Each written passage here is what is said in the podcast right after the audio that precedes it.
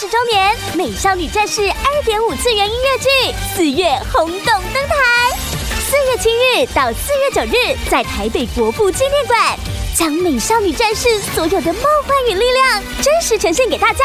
购票请上 UDN 售票网。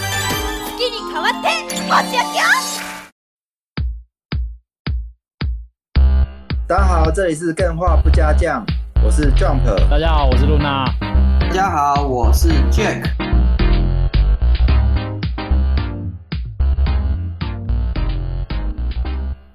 哎，Jack，哎，请说，我可以讲很负面的话吗？可以啊，今天好不想录，哎，可以这样讲吗？可以啊。啊，跟人说，干我今天也不想听啊。这个，嗯，Luna 今天这一集开始，她暂时休息，对，充电一下。就之前我们在节目中都有提到，然后所以好一阵子不确定什么时候都会剩下我跟 Jack 两个人撑大局，负面气压觉得撑不撑不起来啊。那我想今天节目应该。就先到这边，谢谢大家。那个 F B 跟 I G 大家记得去追踪，Discord 要加，对，帮我们打气，也帮露娜打气，最重要是露娜打气。好，各位拜拜，拜拜。好，你要怎么接回来啊？今天主题是什么？今天主题是哦，假设游戏的剧情我已经看透透了，那你身为一个玩家的你，你会想继续玩下去吗？等一下，我在这款游戏出的时候，我就把这款游戏看透透了。我为什么会发生这件事？哎，我刚刚讲的是剧情哦，剧情已经看透透了。我不懂啊，比如说啊，战神四最近要，呃，战神五哦，嗯，最近要出了嘛，没有人玩过啊，我怎么会把剧情看透透？诶，其实哦，这里看透透，很多时候会发生在一些特定的游戏上面。那我们先探讨一下，为什么你会看透透，或是说你已经知道剧情的？有可能是第一个，它是系列作。哦，对，所以你是系列作的玩家，那你本身已经接触过很多系列作的剧集嘛？对，你对编剧啊，或是那些写故事的人，他们的套路已经知道的很清楚了，所以基本上你可以透过你的蓝色窗帘去脑补。例如说，漫威现在出新电影，就会觉得说，哦，反正就英雄遇到挫折，然后打败大魔王，Happy Ending。对。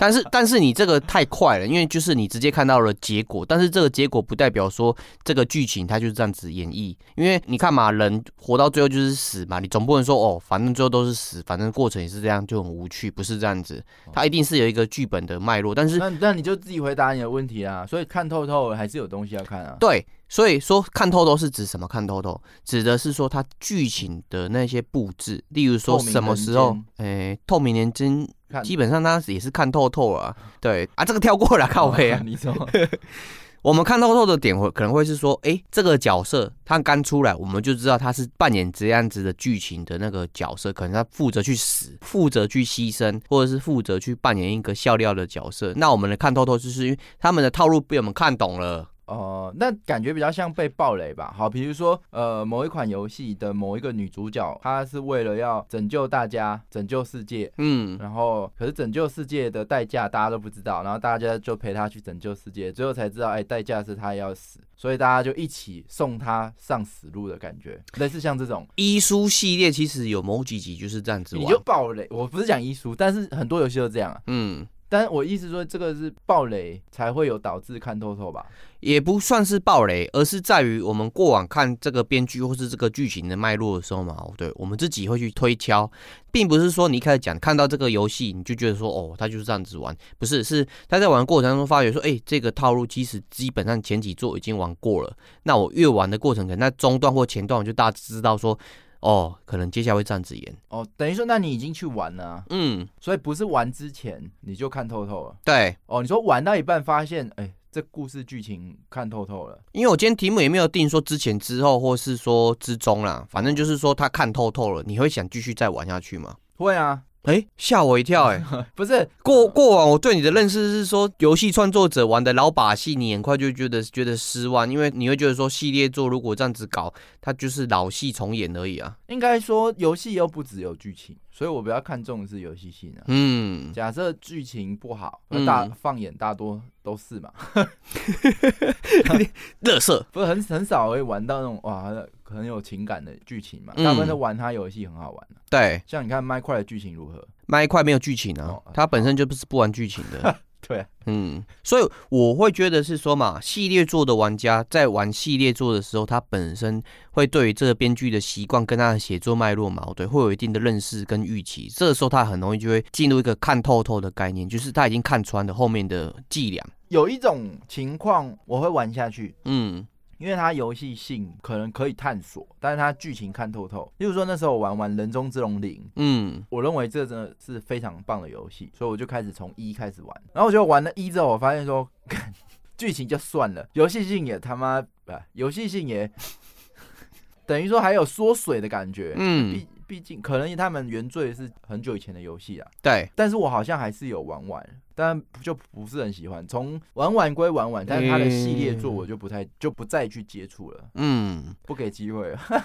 因为我觉得后面的系列作有有一个可能性，就是说，之前我记得前面几个写的剧情的是新池周，嗯，对他后面写的比较不会是他，所以那个那个口味就反而没有抓到你的那个 quick 靠，所以你可能就后面看不太下去，或者说他留的那些梗，在你看起来，你一看他系列作就已经看到后面的结果。我觉得分两种情况，嗯，你说这两个是相互交织的嘛？比如说剧情跟游戏性，假设游戏性普普，嗯，而是剧情真真的很吸引我，想要看下去，我基本还是玩玩嘛。对，那剧情看透透的情况下，游戏性如果还不错，那基本上不影响嘛，还是会玩玩嘛。嗯，那只有一种情况是，它剧情看透透，游戏又跑套路，那基本才不会去玩。对啊，对啊。我也是啊，如果说他剧情已经我看透了嘛，我对，保证是他后面怎么演，然后后面的玩起来东西嘛，我对，跟前一代其实没有什么差异的话，其实我很容易就会觉得说这个东西有没有必要花那个时间继续再玩下去了。我刚讲到这个东西哦，是表示说这个作品我可能不会继续玩玩了。哦，对，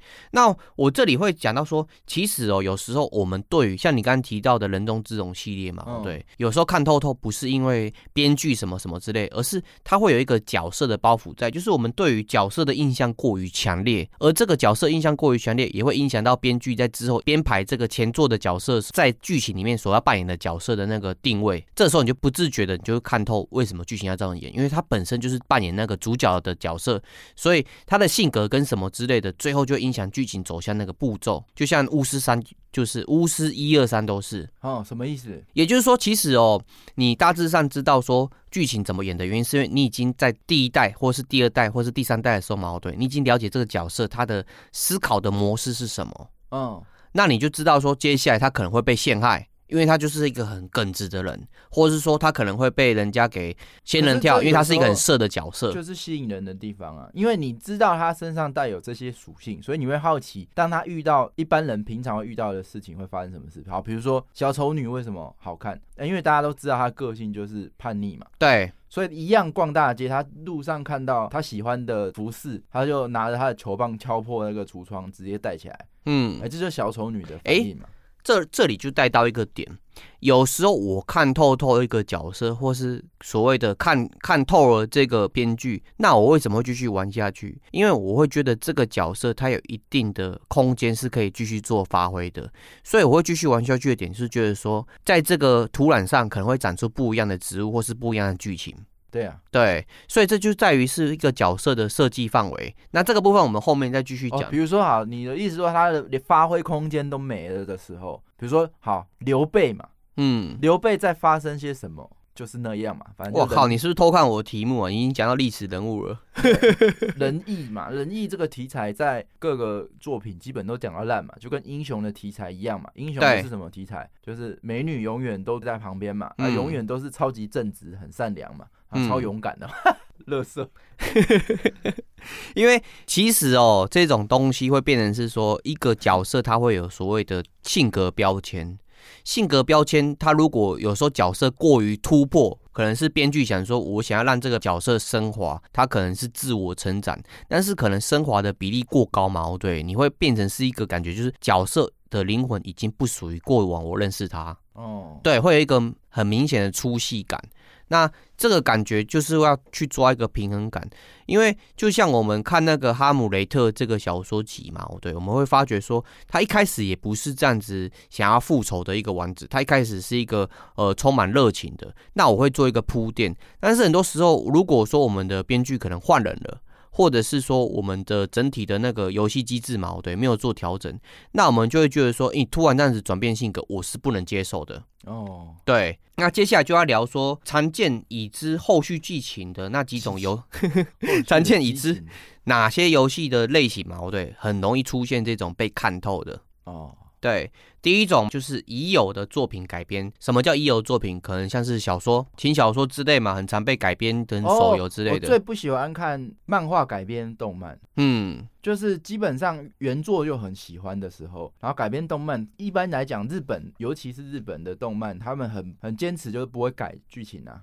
哦，这个这个部分可以聊到一个点，其实，所所以基本上，我就觉得反正都看一样的东西，就不会特别想去看。嗯。大概这种感觉，嗯，这个部分我自己有在观察，因为在做这题目之前，有稍微调查一下我之前看过的动动漫嘛，对，转转变成动画之类那些弹幕啊，或是底下评论，我发觉这个事情就是说，你不改编嘛，对，嗯，可能会让你觉得说，哎，少了一些惊奇，但是有时候改编嘛，对，反而会被那个之前的粉丝嘛，对，会觉得是说，哎，你这样改编是你自己多出来的。然后或者说你这样改编没有符合它的原汁原味，因为可能它是为了它的动画的节奏。对，这个我觉得日本跟美国的改编习惯都不太一样。怎么说？怎么说？的改编我会比较害怕。比如像我之前看，我很喜欢 IS 漫画嘛，嗯，它改编卡通之后，哎，改编蛮大的，嗯，像日本大部分的，比如说《死亡笔记本》，对，还很多嘛，他们这种改编都是基很大幅度的基于原架构下去改编，嗯，所以很多事都说不通。对啊，没错啊。可是美式的改编我非常喜欢，像最近那个《龙之家族》，它基于小说改编，嗯，或《权力游戏》，当然它最后一季就算了。但他们真的就算了，没错。他们的改编是真的可以把一个角色的个性直接改掉哦。嗯，不是基于原架构，然后在某些地方小改一下。可是这个部分就会牵涉到一个问题啊，你把原作的小说里面的或是漫画里面的角色嘛，对。改编成你希望剧情去演出演出的那个剧情驱动角色的时候，很多时候原作的那些粉丝或是原作的读者，他是没办法接受的。我今天这个 IP，嗯，我不是只能改编一次电影，只能改编一次动漫呢。嗯，我可以因为各个作品、各个导演的呈现，我去呈现各个不同的魔界，或是冰与火之歌。嗯，那跟日本的那种概念不太一样哦，就是我漫画可能就是一定会对应到它。动漫嘛，动漫如果旧了之后，就是再出一个新版嘛，就像猎人一样，来重新画一下还是什么的。对，他们比较是这种方向。对他虽然也会魔改，但是不会偏离他的主线。我觉得他是单一作，如果以美国那边来看，我觉得他是单一作品去论的。我喜欢漫画，哎，我喜欢这个世界观，我喜欢这个角色。然后他出了另外一个作品，我可以去欣赏他。我可能不一定会喜欢他，可他也有可能再出新的东西。就是说，这东西都跟我原本看的东西是无关的，我可以独立去欣赏。其实我比较喜欢是这样。哦，那我们回到一个点，就是说，假设今天我们不是所所谓的小说改动漫动画，或者说漫画改动画，而是所谓的小说改成游戏的话，这种被看透透的感觉是不是更重？例如说，我举例啦，金庸不是有很多小说，武侠小说，像。是最常被改编的《倚天屠龙记》或是《笑傲江湖》，嗯，但是为什么他们这样子改编之后，很多人还是会去花时间跟花他的资源去买这个游戏继续玩？这很有趣哦。我完全不一样啊！怎么说？就像《风云》，你跟用看的跟用玩的还是不一样啊？哦，对，他的体验不一样嘛。对啊。那这边的体验的点是在于是说，这个角色是由你去扮演，然后你去看这个角色的时候，是你自己有投入感。那假设说今天。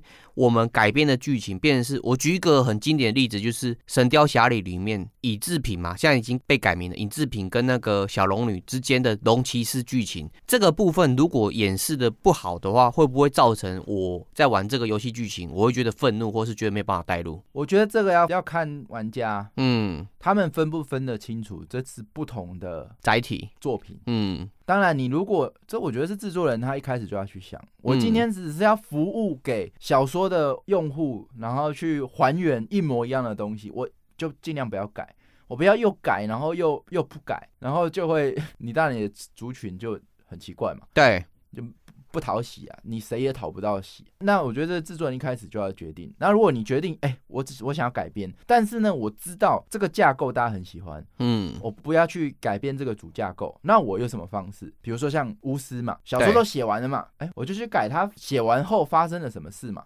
哦，对，那争议最小嘛。对。那再来就是说，我有可能是放大某一个区间的细节，嗯，比如说在小龙女跟那个尹志平发生的事情，我就专注在玩那一段。对我，我们查一下，他后来改名叫尹志尹志平啊，因为他后来有家人去投诉，所以金庸金庸大大他我记得后来也改人啊，后来好像不是这个人，对他改了，不是他了。对对对，嗯，反正这也是没关系，这个部分我们继续用旧的去讨论，自己都可以改编的，为什么其他作品不能改编？对，这个我觉得一开始的方向比较重要，嗯，你不要要。在那边四四不像，你比如说啊，你主打，比如说这世界有个国家没有麦当劳，你决定要把麦当劳的味道带过去，然后你又自己要去改变它的味道，那就不行嘛。对。可是如果那个世界本来就已经有麦当劳了，那你要用不同方向去呈现这个麦当劳的口味给他们，这是两种完全不同的方向。我会认知这个不是行不行，而是在于你的功力，还有你手上的材料够不够去做你让你去做这件突破的做法。因为如果你手上的材料不够，就是你对原著的了解不够，这是第一点，可能。第二点就是说，原著它本来就已经在这边已经锁死的可能性，那你硬要去改变的时候，会有那种拖戏感。然后第三个就是说，你在做这件事情的时候，你前面的铺垫没有表达出我的角色今天就是要魔改，去突破原有的剧情。那如果你没有明确的魔改的话，一般原作的小说的粉丝都会觉得是说，哎，为什么他突然这么做？我会觉得是有一种不开心的感觉，因为你改变了这个剧情，那我觉得这个人不是我原本认识的人，就是那个铺陈有没有合理啊？嗯，假设好，我曹操的个性真的是这样，对，人妻控，那我就做了两三个事件去堆叠他变成刘备的好朋友哦。那这两三个事件是真的符合，完完全全符合，甚至人家会想说，哎，干那个罗贯中乱写 的这种怀疑的时候，厉害，编是很好的，对，很厉害。可是你不能说哦，我今天要求变。曹操大家都觉得他是坏人，我今天就是要让他好人，然后故事梗概还是差不多，你也没有特别去铺陈，然后他就转的时候那个人设就掉了嘛。对，其实这个部分在过去几年，呃，过完嘛，我对，有一些架空的穿越小说穿越到三国，你讲这个部分其实很明显，就是我可能去结交某某武将，然后跟他讲我现实什么酒之类的，结果那个武将跟我们在演绎里面看到的那个武将性格有所差异的时候，很多读者就说你是不是？在自己去满足自己的创作欲望，让我自己想要的角色嘛，对看起来不像我过去认知那个角色。嗯，对，特别是有有一种有一种小说类型叫做所谓的穿越流，跟那种绝命城市居那种的，就是他会把过往的那些游戏直接完整不动的搬到小说里面或是游戏里面。那如果说他没有改编好的话，其实就是很伤读者对于这个角色的那种感觉。对啊，就不能想到哪做到哪。嗯，我觉得很多时候玩游戏，他们剧情就是很流水账式的写法。我今天发展到哪就就写到哪。对，所以说也不能这样说，这样不好了。连载本来就是这样，但是你要去改编的时候，你就很容易。没有想清楚，做很多错事，这样对，就我刚刚讲的嘛，对原作的做那个角色或是剧情，你的了解度或是刻画度没有办法达到一般粉丝认知的那种满足性，那你就很容易改编之后，呃，没有办法满足那些原有的粉丝，这些粉丝原本是你可以争取的。嗯，比如说，好，我今天改编这个赵云要。冲进敌阵里面救那个少主嘛，嗯，哎，就其实我改编说他原因只是因为他手机忘在那里，然后刚好看到这个少主，顺便把他带出来，然后就建功了嘛。哇，那就死啊，就不合理嘛。对啊，不合理啊。那时候会有手机。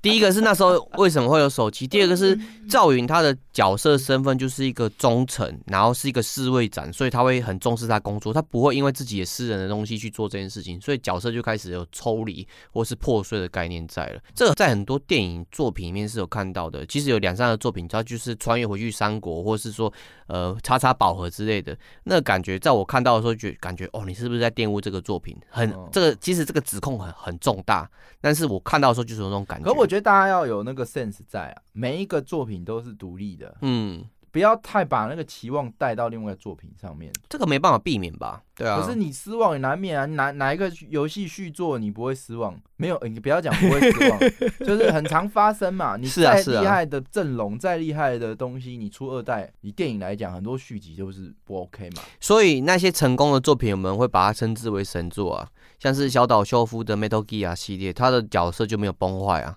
他还铺设出很多不同的分支剧情。哎，那这边我再讲第二个，哪些样子的游戏类型嘛？对，会让我们看透透它。第二种嘛，对，就是所谓的前传或是分支剧情衍生出来的作品，它可能有第一，呃，它可能已经有一代，但是它第二代嘛，对，是回到过去。我举两个例子，第一个例子我们都玩过也云过，叫做 R D R Two。荒野钓大镖客：碧血狂杀二哦，它一代是在未来的事情，二代则是回到过去的事情哦，所以基本上我们在一开始的时候已经知道这个集团它后续的结局是什么了哦，但是我们还可以继续玩下去，这是成功的改编哦。对，然后第二个的话就是我刚刚讲的 Metal Gear 系列，它其实在最新那一代就是那个幻痛 B Boss 嘛，幻痛系列，其实它是演出过去的剧情。但是它的剧情后续的走法嘛，对，其实在它 Metal Gear 第一代已经演出来了。对对，所以在这个在这种游戏的类型上面，我们怎么样可以不因为我们知道结局，反而可以投入自己的代入感去喜欢这个游戏，也是游戏制作者很强的技巧去掩盖这一块。因为呃，一旦我们知道后续的剧情，是会少一部分的期待感，也有可能会觉得说啊，反正都是这样子，都是要居居，那我干嘛要花时间去培养这个角色？嗯，对。然后第三种嘛，对，就是很常见的，就是刚刚江朋友举例提到的历史改编的游戏，或是说历史架空的游戏。历史架空的游戏很多，像是《三国志诸葛孔明传》系列，嗯，对，它是架空在三国时代，但是它中断的时候剧情就开始有做变动。那它怎么去圆，怎么去做，是我们后面要聊的。然后第二个就是幻想《三国志》系列，还有《三国志曹操传》系列。嗯，嘿，还有《水浒传》系列这种呢，都是属于它已经历史改编的。那我举一个最常见、很多人会玩的点，就是那个战国时代，日本战国时代不是有织田信长？嗯，他要救本能寺之变。本能寺之变，其实在很多的游戏作品里面嘛，对，他会买很多的梗，或是很多的改编的部分，去把这个本能寺之变变得更诗情画意。或者是说，让他让大家觉得说这个事情矛盾是必然发生，因为织田这个人就是坏，我们就是要把他搞死，所以鬼武者剧情就诞生出来了。嗯，那接下来我们就要聊到所谓的，我们就会遭遇到不可避免的什么东西，就是例如说历史之弊。历史之弊不一定是指我们现实的历史，有可能是在这个小说上面，或是在这个作品上面，或是他前传上面，他已经定好了，在这个时间轴某某人。他就是要去做什么事情，然后第二个就是所谓的位面意志，就是说我今天这个角色，他可能借有怎样子的能力，他穿越到了过去，或者是他突破了系列作的限制，他回到了过去，或是前进到了未来。那但是它的强度或是它的设定矛盾，还是会有一个编剧或者是游戏制作者所要求他不能去突破点，这叫做位面的意志。那发生这件事情的时候，我们该怎么圆？如果一旦发生了这件事情嘛，对我举例，今天假设我玩赵云这个角色，嗯，那我今天要去救甘夫人，那我在前面的剧情的过程嘛，对。我从小不断的练功，十里坡赵云，嗯，我把我赵云练到超级强，嗯，那我现在就是能以一挡百。那我在长坂坡的时候要去拯救甘夫人的时候，那照理来说，我应该是可以把全部的小兵都砍死，然后稳稳的去救甘夫人，嗯，他就不会投井了。但是为了剧情，为了内容这个部分，我就会准备一个剧情杀。什么意思？剧情杀就是甘夫人必须要死。哦。对，那这个时候我们编剧或者是在游戏机制设计的人，他要怎么去思考，让这个部分实木死掉，就是让它平顺掉，让玩家不会觉得说，哎，我都已经练那么久了，为什么我甘夫人会死掉？有可能我的做法就是，我举例啊，我刚突然想到，有可能你的意思是说，玩家他在玩就一路变强，对，可是他剧情一定会遇到他救人失败，对。然后你会怎么做？类似这样这样吗？呃，怎么做不是指玩家，是指编剧他怎么去做，是游戏的设计方该怎么去做？对，这是所谓的历史。但这应该很好圆吧？你只要合合乎逻辑的话，再强的人都有得不到的东西啊。比如说比尔盖茨要追我，可能没办法。哦，比尔盖茨要追你，OK 啊？就是就是强度之外的原因。应该还是有啊。比如说刚好运气就不好嘛，救错人嘛，干夫人结果救回家，干结果带错人，可不可以？可以。啊 那你这个偏向就是你这个这个概念就是说，我现在嘛，对，就是救不到甘夫人，所以我要找一个理由让赵云可能他发生了什么事情，所以没办法救到他。但是有的编剧就会脑洞大开，嗯，我现在就要突破历史之壁了。嗯，就让他救到，对不对？对，让他救到。那你后续要怎么去做这件事情，去把这个剧情圆回来？因为你慢慢的就会抽离这个历史架空的内容。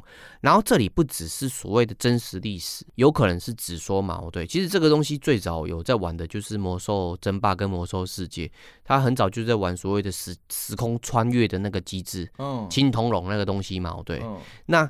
假设说你今天可以回到过去去改变拯救索尔，或者是说拯救被时光之龙那群混蛋嘛？对，就要去谋杀他敬仰的女士的时候，我要怎么去让这个剧情去做呈现？嗯，对，所以这个部分就是说，我们做呃，我们去欣赏一个游戏设计师在做游戏的时候，我们会思考是说，第一个，他这个事情到底有没有必要去做？我要去救这个角色，或是我要去扭转这个游戏的那个 gate 嘛？对。到底这个 gap 需不需要我去做这件事情？如果不必要的话，其实玩家会觉得说，那你干嘛这么做？救他，结果你的人设崩坏，或者说，哦，你救了他啊，结果后面的剧情就从这边中断开始就在崩掉。其实蛮多游戏会有这个概念，就是，哎，前面的剧情好神哦，但是莫名其妙做了这件事情之后嘛，对，游戏突然就崩掉了。嗯。对，其实蛮多的。那我这里举例嘛，我先讲一下什么叫做历史之壁。历史之壁的意思是说，呃，在现实历史或是我们假设的游戏历史里面，矛盾它固然会发生的事件，而这个时候矛盾我们前传的角色或者是未来的角色，但是他已经在前面设定有提及的时候，他遭遇这个事件的时候，他必须要做这样的决定，他是要顺服这个历史之壁，然后继续做下去，还是要去找一个方法去突破这个历史之壁？可是为什么要去突破？诶，新就是让玩让观众有新鲜感嘛？对，没错。哦，对，因为如果说你都顺顺着剧情去去走的话嘛，对，有可能观众会觉得说，那你只是一个呃老酒套新品，内容都是一样的。定啊，如果你把很多细节都讲好，其实它就在那个地方一定会发生那样的事情，其实也不一定会难看啊。老实说，哎，你这样讲没错啊，就是可能我用。别的角度，或是不同的角色去看这件事情的发生。对，我可能专注在刘备跟赵云之间的感情，然后去描绘救不到甘夫人这件事情。我花很多篇幅在他刘备跟赵云的相处上。嗯，那即使他遇到这个历史之壁的时候，他可能还是很好看，反而会更好看，因为我从来不知道原来刘备跟刘备这么好。对，有可能他们已经是龙阳之癖的那个边缘边缘子了。对，那有可能是甘夫人在过去的时候，她不是一个我们所想象的这么正直的一个女性，她可能做很多事情去谋害赵云的呃家人之类，因为她嫉妒刘备跟赵云相处过久了。对，举举例啦，假设 那这就是游戏改编的人，或是说做这个游戏的剧情设置的人嘛？对，他所需要下的功夫，就是我们后面可能会讲到的一些做法。接下来嘛，我提一下有哪些东西可能会让我们的制作者或是玩家感觉到这个感觉，就是所谓的哦，我遇到历史之壁或是位面的意志。第一种就是前作提及的角色他该退场，或是前作提及的事件他该发生了。例如说，我们最早很很很长时间有玩所谓的《三国志》系列，那剧本系列不是会有所谓的自由模式？它虽然有个剧本，但是它后面就是一直不断的推。你有没有感觉就是，哎，到了那个时间点没有发生赤壁之战，你会觉得，哎，好可惜。不会玩三国志的时候不会哦。但如果你玩三国改编作品，然后到那个时间点剧情没有打赤壁之战，对这件事情应该还没有人这样做过吧？如果有的话，应该还蛮想看的。哦，如果是剧情改编的话，目前来讲很少看到。他会都都会阴差阳违，不知不觉的酿成了赤壁之战，可能某某主角他一直不断的去维持和平。孔明跟那个周瑜两个人把手心翻出来的时候，火。孔明写的是火，周瑜写的是风，哇，一言不合吵架了，然后就分开了，没有就没有打起来了。对，有可能。哎，就没有开战了，没有设这个连环局了嘛？对，啊，庞统就在船上等，说孔明到时候什么时候讲好之类的，那剧情就会变成是没有赤壁之战嘛？很多时候就不会，他就会变得是其他的角色去推动，然后赤壁之战还是造成的。嗯，对。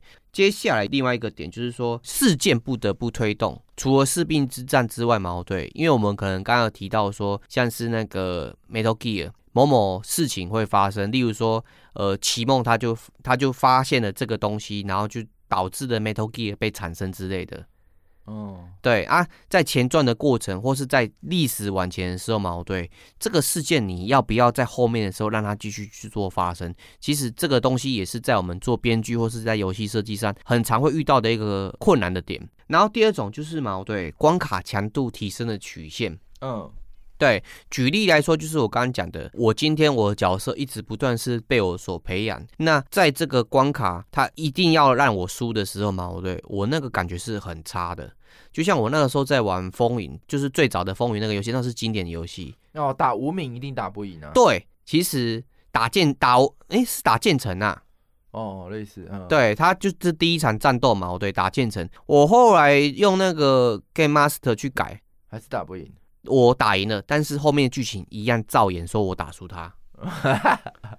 哦，那个感觉其实很差，但没有说没有说我怪他，只是说我原本我没有怪那个游戏的设计者或是改编者，我是怪的是说，哎，我的期待怎么没有说有特殊的剧情出来？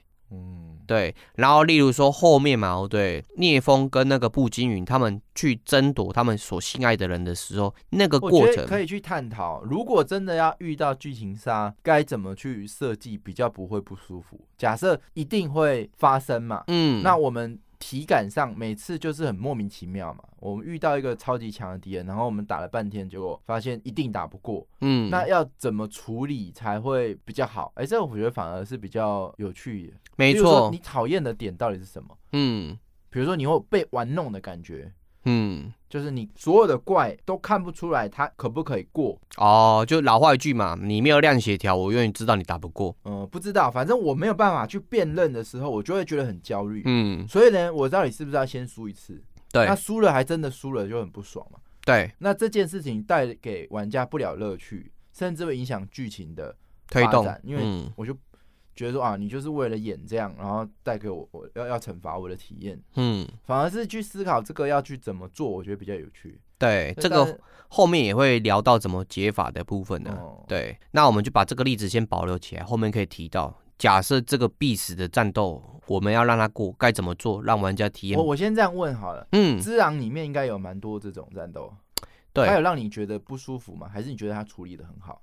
五云的过程，我觉得他处理的很好，哎。可是你用云的，嗯，但是我也觉得处理的很好，嗯，那这中间的差别是什么？是什么？要想一下。好，没关系，这个保留，我们后面会聊到怎么去解决这个东西。对，然后第二个部分还有一个肢解，就是说游戏机制现在嘛，对，我的目的是否剧情而去推动角色，所以角色是为了剧情而服务，还是说今天所有的剧情跟机制？都是为了这个角色而服务，这个时候就会变成是一个很大的冲突点。嗯，对，就像那个白发魔女，就是时空轨迹系列的白发魔女系列啊，或是那个勇者斗龙系列，你总不能说你把你的女主角嘛，对，在一开始认定的时候就直接把她放死掉，你会去找方法去拯救她。那这个时候你就会发觉是说，我已经猜透，我就是要救她，而且会救成功。嗯，对，因为它是一个主线剧情的 key，它的存在会去推动整个主线剧情成功。就像那个时候我在玩勇斗三还是勇斗四，它有一段的剧情就是勇者会被石化，那我那个时候其实想的是说，哎，他就被石化，后面一定会有方法把它解石化。对，因为没办法推动，已经没有其他角色去承担的。我觉得这是《冰与火之歌》好看的地方。怎么说？大部分作品你知道他是主角，所以即便他遇到危机，你也不会觉得怎样。哦，我懂了，我懂了，我懂了。对啊，《冰与火之歌》不一样。对他该领便当，或是他你觉得他不会领便当，他妈就让他领便当的。对，就直接领便当的。我们不不剧透，但是那个领便当场景其实让人很胃痛。那很有趣啊，就是说你可以一开始的所有篇幅都培养一个主角。嗯，然后你也有办法处理到大家已经前面全部都认定他的主角，主角是不会死的，然后他还真的死了时候，那后面的集数还有没有人要看？那再来就是很懂哎，很敢哎。那你这个主角培育了这么多喜欢的人嘛，然后他死掉，后面不不会想看嘛。然后再来就是说你会得到什么？哎，这个这件事情要怎么去做比较让玩呃让大家觉得有趣？我觉得这也是蛮有趣的。我觉得他得到什么？他得到玩家会害怕这个剧情不是如同他们所想象的，因为他都敢刺死这个主角。不是嘛？那我就问你嘛，假设我今天哦小丑女二要上了，大家为了小丑女买票，买票进去，他第十分钟的时候啊挂掉了。对，其实他们有演过哦。是吗？类似的类似的角色这样子演过。那主角其实他要带出的是呃小丑女的女儿，嗯，啊，其实会蛮不爽的，但就要看你怎么操作。我觉得这也是不过 不过，我觉得这也算是制作单位的风险评估啊，很多都是一开始演说主角就直接挂了。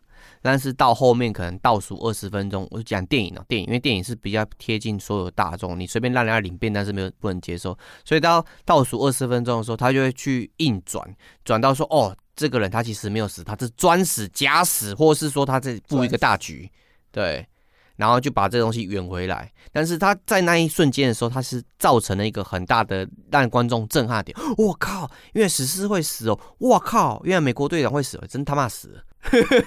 不过他们那种都是很后面才死。我说的是 《冰与火之歌》是前面哦，那个太太恐怖了啦！的主角 前面就死。对，你看小说真的会胃痛，因为你其实已经投射了非常多非常多的情感在里面。那我以我以这个比较符合案例的，曾曾经在业界很多负评的一款游戏《Metal Gear 二》。嗯。所有人都在期待 Snake，可是它整款游戏只有序章的部分有出现 Snake，其他都在玩雷电。对雷电，当然我很喜欢 Metal Gear 二啦，所以我是没有到负评，但是一定会不爽，就是说，既然我要玩 Snake 啊，呃，同就只有玩那序章的部分而已，就大概是这种操作吧。啊，你要怎么样操作的让玩家或者让看看的人可以接受？我觉得这也是蛮有挑战的啦。对，但我觉得是值得挑战的。他除了是在设计他整个系列作，或是他整个宇宙的剧情的铺陈之外，很大一部分他也是在跟读者玩一个博弈。博弈什么呢？就是赌你会不会继续看下去。或是赌你能不能接受我战线？这意思这是一种品质保证啊。嗯，你假设对你的品质有非常强大的保证的时候，你刺死好，其实那个什么《最后生还者二》就是犯这个问题嘛。是没错。那问题就在于它游戏性跟一代是一模一样的嘛。嗯。所以我自己是觉得它失败就失败在这嘛。如果纯看故事，那你吸引人的人是想要看故事的，你不是吸引游用游戏性去吸引的话，那不会有任何人喜欢。诶，这里我们就直接报。然后我如果它游戏性很强的话，我觉得这就不是什么问题，对我来说完全就不是问题。诶，我想想看怎么不去暴雷去描述我刚的理解，你听看看，如果有的话，你提示我一下，可能几言扎一下。这谁不知道？这乔尔生或死，这个跟游戏体验我觉得无关啊。有可能小朋友刚长大，他准备要玩《最后生还者二》，听到我们这句“啊，原是这样，乔尔死掉了。”我没有口口没有说乔尔死掉。哎，你刚讲了，我说生或死哦，生或死，哇干，你这个局部很大哦，我进坑了。我我的想法是说，其实哦，他这个铺垫是蛮可惜的，因为他有一个过程的铺垫，就是乔尔去帮助他，帮助杀他的那个人，所以这个过程嘛，我觉得会让人觉得说，第一个他忘恩负义，然后第二个是乔尔他在做这件事情的时候嘛，我对是完全的信任，所以有点违反到之前上一代的时候乔尔的人设，他是一个。我觉得他的问题就是他剧本也没到很好看，是没错。他如果后面剧本我干超神的，我跟你讲《冰与火之歌》也是这样嘛，我开始刺死人嘛，嗯。可是他的品质就有保证到说，你后面看下去很顺，你还是会喜欢嘛？对，你不看你走嘛，嗯。那他没做到嘛，所以重点就是这样。所以基本上刺死这件事情或什么历史之壁这件事情，我觉得可以做，但你要有那个自信，你要讲出来的故事是别人会喜欢的，对，这可能是比较重要的，嗯。接下来就是讲这个系列做越来越庞大的时候，就是我们已经脱离单一编剧的过程，而是你已经是一个公司的产品。那这个编剧他属于员工，员工就会有来有回，等人家可能会离职。那这个系列做越来越庞大的时候，很多初期的设定嘛，对，或者是伏笔，在后面接手的人，或者是这个人已经老了，他可能忘记了，那可能会不了了之啊，或者是被迫吃书。对，其实我个人在这一块还蛮崇尚人本，嗯，不知道怎么乱 乱用文字，但是嗯，我认是认人，嗯，因为我经验来讲，我觉得人差太多了，作品的 IP 根本就是一坨屎，谁做才是重点。同样一个 IP，不同导演就是讲的方式就会不一样。对。所以你假设是猎人这个题材好了，你就算是用别人去延续他这个 IP 来讲，跟富坚延续，这大家都知道嘛，天差地别嘛。所以如果当他公司大家去共同创作，如如果他本来就是那个团队在共同创作，但还是会有个领头人呐。嗯，那个人如果换的话，对我来讲。嗯，就是一个时代的终结。你要去习惯的是，接下来要讲的故事可能是另外一个人的风格的这样。所以到目前来讲，很多所谓的剧情改编游戏失败的点，就是因为他赋予这个灵魂的人嘛，对，不是掌控这个游戏或是动画的人的那个制作人，赋予灵魂的人是一开始的原作可能是小说或是漫画，那可能到。呃，游戏啊，或是改编的那种电影的时候，就发觉一件事情：他想要做改编，但是他没有之前那个人的灵魂的时候，他可能改编出来东西就是不能让一般的观众接受。哦，因为他失去了那个味道。有一个另外一个可能性啊，嗯，改编的这个人其实他的能力是比原作还强的。其实很多的改编是这样啊，嗯，所以到最后就是，哎，其实改编是比较好的哦。例如说某某巨人，他可能动画才大红之类的。那个是那是非剧情之外的，美术的话，对不对？对，但就不一定是原作就比较强。假设原作很红，就是改编的那个人，他有那个能力，把你的作品一些奇奇怪怪的地方改掉之后，全世界大红。例如说巫师系列嘛，就就反正就是，嗯，不一定是原作就最了不起啊。对，就还是要看人。我觉得人对一个作品的影响力非常重。嗯。好，那我们刚刚已经提到了，如果发生这件事情的时候该怎么办？那我们第四个就会讲一件事情，它的动机。既然所谓的改编作品或者是前传会引发这么多的细节，那为什么？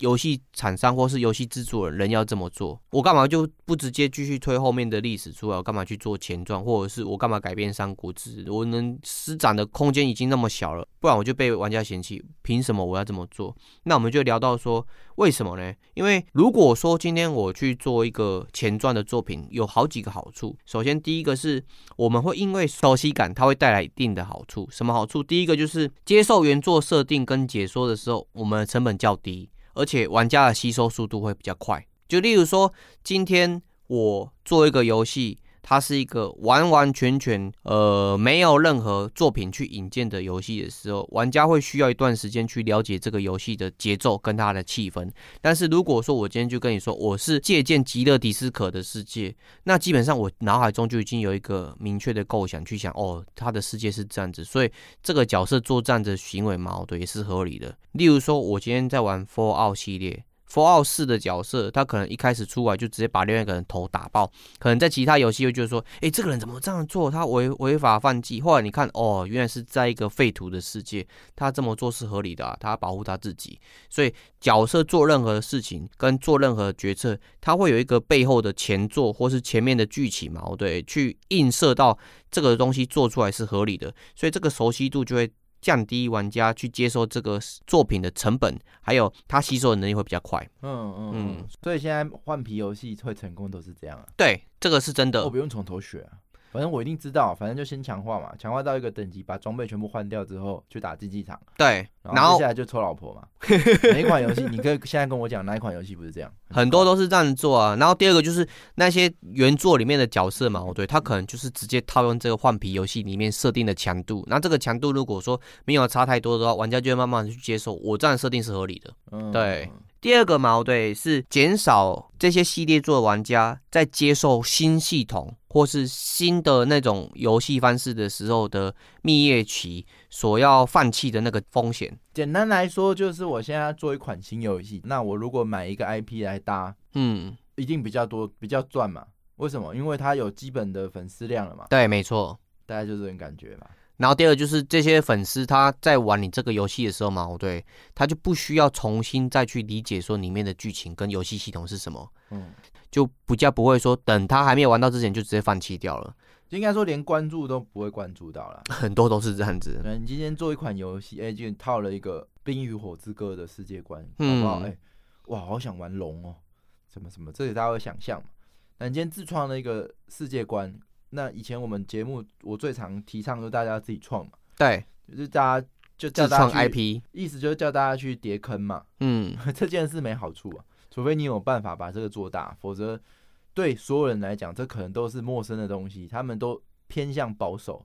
哦，但是会不会有一种做法？我突然想到，跟那个艾尔登法环一样，我今天我没有借鉴任何《冰与火之歌》的。故事设定什么的，但是我在跟你们讲，我在创作故事的时候，我有跟《冰与火之歌》的作者借鉴，他有参与我的做制作，所以这个就是我刚刚说的，我比较以人为主，嗯，哎，我认的是这个人，嗯，我不是这个作品，对，今天你就算小岛秀夫出一个新的 IP，照完嘛，对，因为他已经有一个明确的期待，他都做成功了。对啊，那反而我觉得 IP 对我来讲比较没有特别的，我因为可能我不是神奇宝贝粉吧，神奇宝贝粉就比较会啊，你这样子讲我触景伤情的，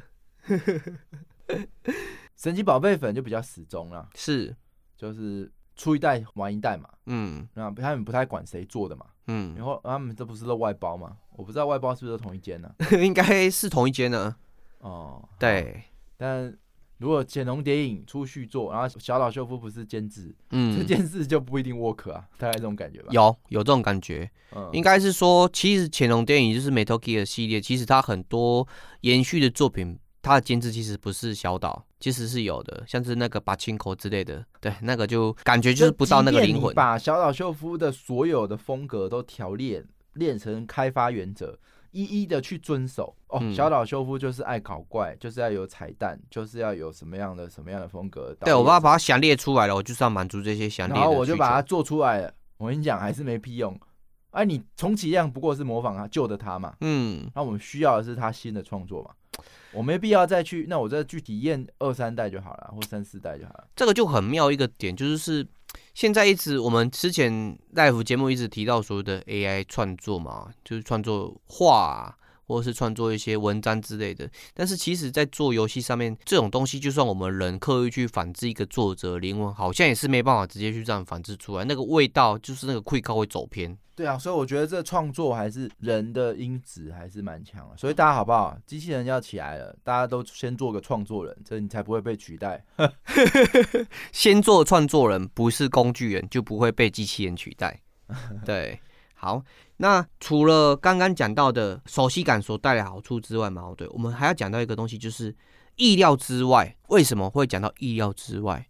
因为现在我们已经有一个很明确的铺垫前作。我知道法国面包，哎，为什么？因为它是意式料理之外。哦，赞呐！继续，露娜不在了，没有人呛你冷笑话了，是不是觉得很难过？就是意料之外。我们不然待会只要我们呃就可问问题，我们就来模仿一下露娜会回什么。可以啊，你试试看看。好来，You try try see。意料之外是为什么会在一个前作作品或是延伸的剧情作品会让？创作者去做，哎，真的哎，没错啊，就是这样子啊。Luna 就会这样，嗯，没错，他会这样做。哎，真的，哎，是啊，我没有想到，哎，你讲到，你讲对了，没有，那你讲对的是你自己，他哪会这样讲？哦，这是自己铺垫嘛，就是失败的模仿呢。所以他们会去做这件事，原因就是因为已经有一个成功的墙在这边。如果说我们今天突破这个墙的时候，它带来的好处更巨大。例如说什么呢？就是说，假设我们今天玩阿迪亚兔。它可能里面有一个我很喜欢的角色，那它因为某某关系，他的健康不行了，就这样子死掉了。那我是不是在后面这个作品做一个已浮现？什么叫已浮现？就是如果如果线的剧情，是不是我在推出这样子的作品，玩家能够接受，或是玩家本来就很期待了？这就是说意料之外所带来的收益。哦，对，然后。第二种就是矛盾，提供不同的角度去诠释角色或是当时的集体行为的脉络跟原因，就是刚刚 Jump 提到的，我今天赵荣，不赵云，赵 荣 变包青天的，我今天赵云去救甘夫人，我救不成功的原因是什么？有可能是今天甘夫人对于赵云来讲是情敌，就是不同角色立场去做诠释，嗯。如果你觉得一个长辈，女的长辈，你觉得她很像你妈妈，你是可以认她做干妈妈吗？类似啊。那如果是男的，可以念干爸，认干爸嘛。嗯，啊，如果是夫人，就会念干夫人，是这样。哎啊，是啊，你这个肯铺了有点久哎，三句哎，已经脱离你的水准了。等一下，所以如果你很喜欢一个人，那你觉得他可以当你老婆，但他不要干老婆，对，你就可以是念，就可以把他当干夫人的，就啊，不然我认你做干夫人嘛，嗯，可以吗？可以啊，他可以接受就可以啊。这个时代玩很大，啊不巧我就喜欢这么玩的人。他不用，他不一定要进哦，没有啊，干爸干妈要是要进那个敬茶奉茶，不是是要进那个义务的，嗯，就是哎，我至少要照顾你，所以才才称呼得了我是你干妈妈嘛。哎，不一定啊，像国外有些。称之为教父，就是他类似干爸的概念。那教父后面把你变掉啊，他也是没尽你义务啊。他只是一个对啊，那干夫人就不一定要跟你干嘛，反正我就可以认定啊，她是我的干夫人。比如说哦，林志玲是我的干夫人，这样哦，对对对。那 我这里讲干夫人，她是一个姓啊，甘甜的甘，然后是。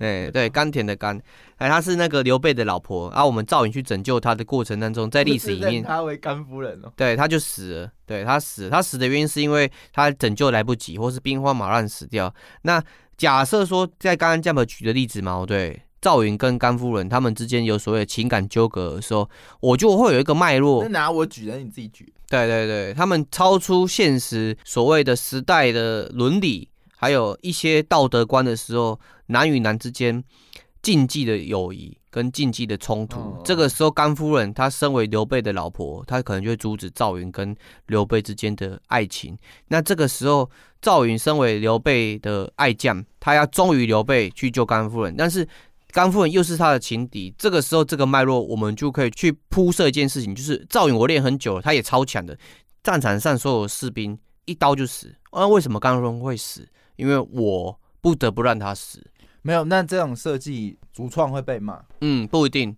因为情敌这东西啊，嗯，也许让他死是比较直接一点的，大家直觉的想法嘛。那事实上显示你救了他，反而你可能。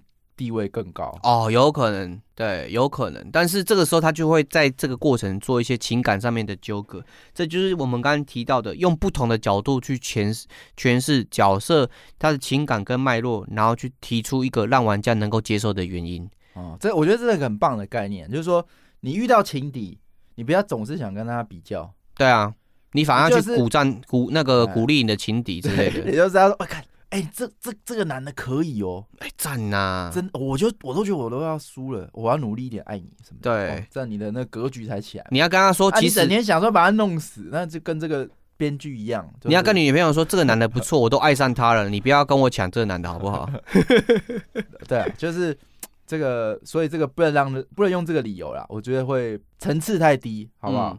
然后第三种就是在游戏机制上做工作，这个东西其实哦，做起来它的那个感觉不会那么的强烈。例如，就像是那个一些游戏，它会做所谓的时光倒流的机制，哦，对，或者是说，在这个 SLG 的棋盘嘛，对，我可以做回棋。对，然后他就会跟你讲，哦，刚刚这个剧情嘛，我，对，其实那个时间点你获得了这个能力，命运女神给你这个能力，你可以去做重新再来一次机会，或者是说，哦，你在这个时间点，你这一刀砍下去，你突破了时时时光之壁到另外一个时空，所以这个时空之下，另外一个剧本等着你去做开放。其实蛮多作品这样做的，就是我完全。按照过往的作品的脉络去走，但是在这个时间点，我做了不一样的选择，所以前面的东西就不是我的包袱了。我接下来就要做一个新的东西，做一个新的发展。但是这个做法会有一个问题点，就是老梗不能一直重复用。嗯，对，别人做过了，你又这样做。有一句成语叫什么？“君子下棋什么三年不晚”还是不是不是？什么悔？哦，悔不当初啦。我知道你要讲什么，但是我突然现在讲不出来。对，忘记了。反正。我觉得走向这个时光倒流的，就跟什么复仇者一样，我觉得都都不都很 low 哎。不过他是卖情怀嘛，嗯，哎，在回回顾这个一系列这样，可能他就是有他走的目的。可是我觉得要走到这个时光倒流去救某个角色，我觉得都都比较 low。所以小叮当 low，呃，他应该没有要七龙珠 low，七龙珠可是特兰克斯啊，哦，但他没有要，他就到未来学东西回回去他的世界，然后救人。特兰克斯他也是在一个不同的时空环境之下，那个时候悟饭跟悟空都已经死。没有，我觉得重点是不要怕角色死掉。对啊，你为了哦，你知道大家都很喜欢这角色，所以你就怎样，你就变成被市场主宰嘛。嗯，你就写不了他死嘛，因为你知道写他死的时候，全部人就不看了嘛，就气死了嘛。可是我觉得这个有点像真正的遇到现实中的生离死别一样。嗯，因为你投投入很多感情的。你假设你真的功夫好，你就能保证后面还是好的时候，你把它写死。虽然我们会面临那种分手啊，或是离别的那种感受，可是基本上还是不影响。对，没错。就你，你可以想象一下嘛，很多角色死掉，其实我们都是可以接受的。有一天，当下我们是不能接受的。可是突然间有一天，你又把它写活的时候，我们反而变成不能接受了。哦，对，因为他就直接破破格了。对啊，嗯，所以我觉得这个死反反而不是说你要去很避免让这些角色死，然后还要去呃时光机回去救啊什么的。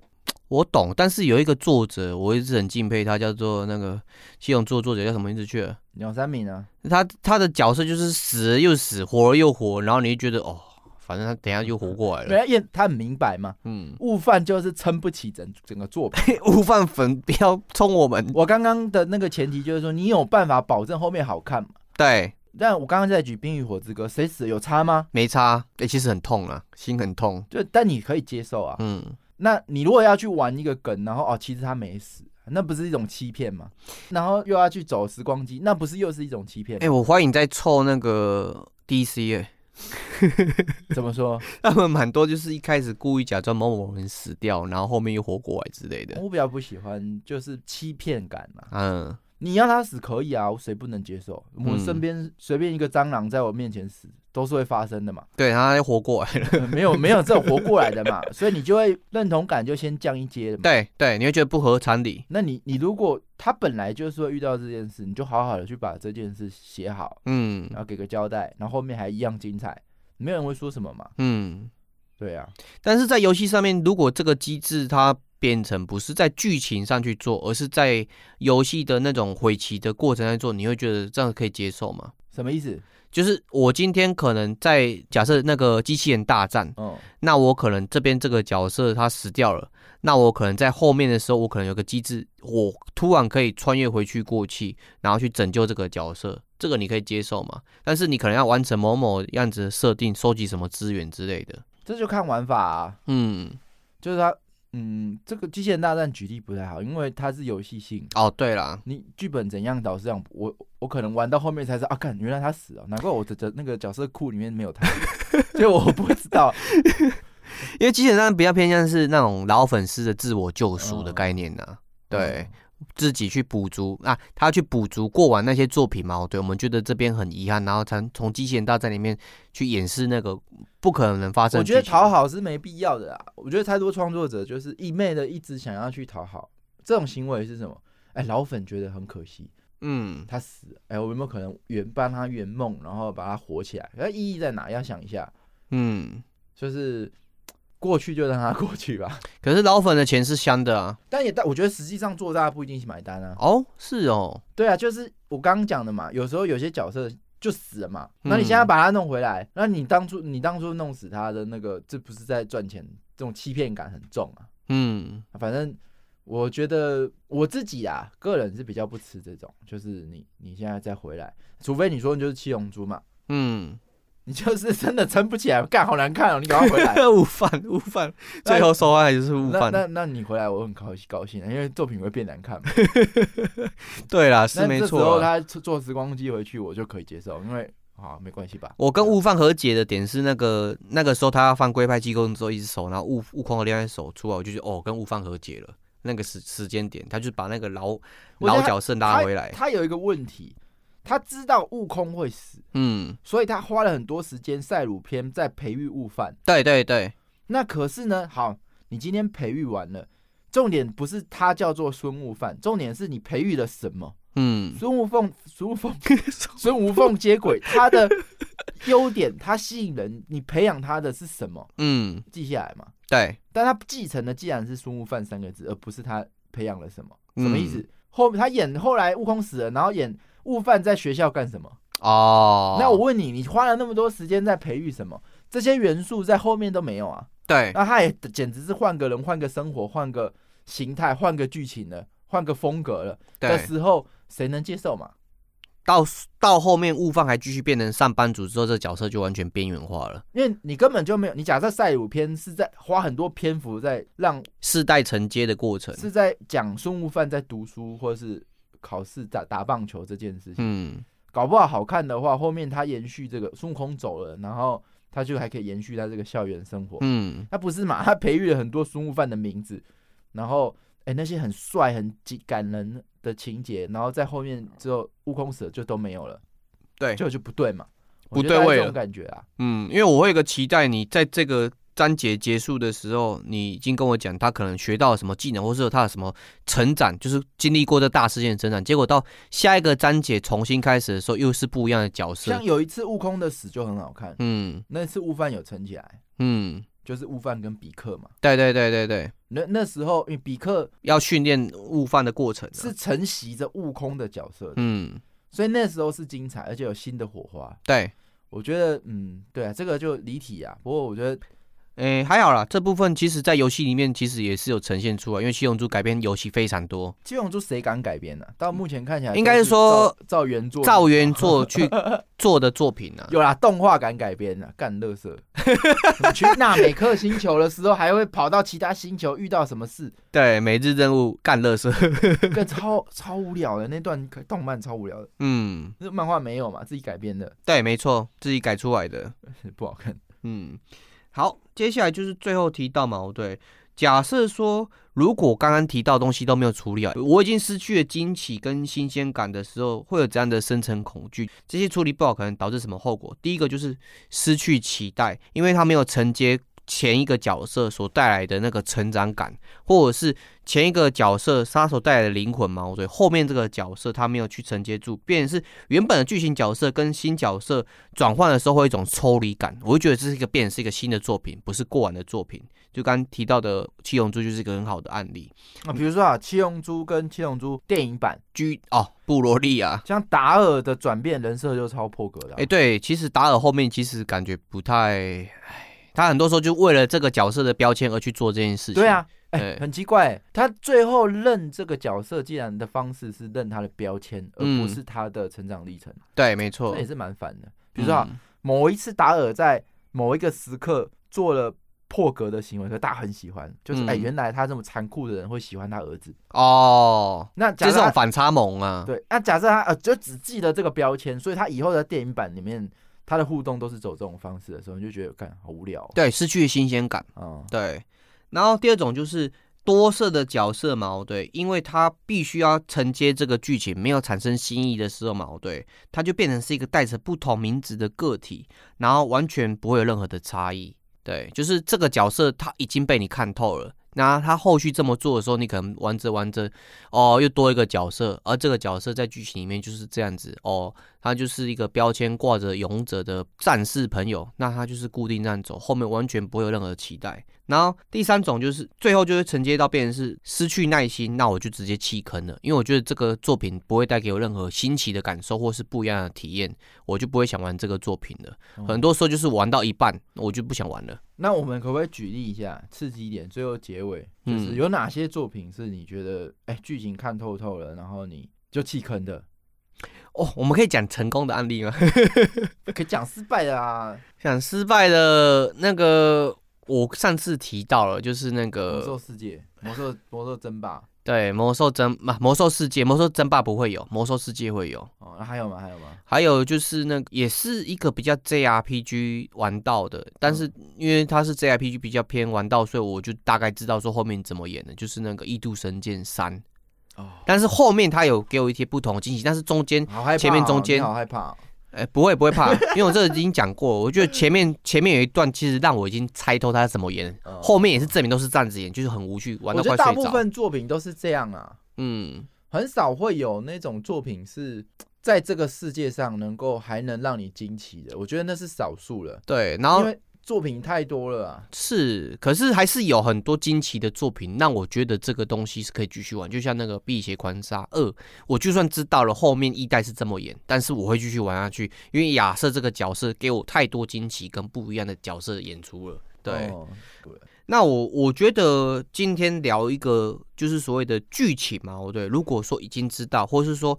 游戏的方式怎么去演嘛。假设已经知道了这个游戏是不是值得我继续玩下去，如果大家有任何想法，都可以在我们的 IG 或是我们 Discord 上面都可以聊到。然后，因为这一集没有 Luna，是我们第一次站录，真的需要大家的拍拍跟鼓励啊！因为真的少了一个声音跟我们一起这样子聊，真的很难过。对，连我们自己都好像哇，失去了灵魂呢。是不是要做总结了？今天那个电话。就先更新到这边，先暂停休息一下。啊 对啊，其实真的灵魂丧失了很多东西。希望露娜可以赶快回来。对，请大家集气，给露娜打气，然后也给我们更多的鼓励。对对对，我们会持续努力的制作更好的内容。也非常感谢今天 Jack 跟大家准备的题目，然后来跟大家分享。对，呃，如果还没有加入 Discord 的干员们。好不好？呼叫呼叫都加进来，在 FB 跟 I 都可以看到连接，没错，在节目的 show notes 都可以看到。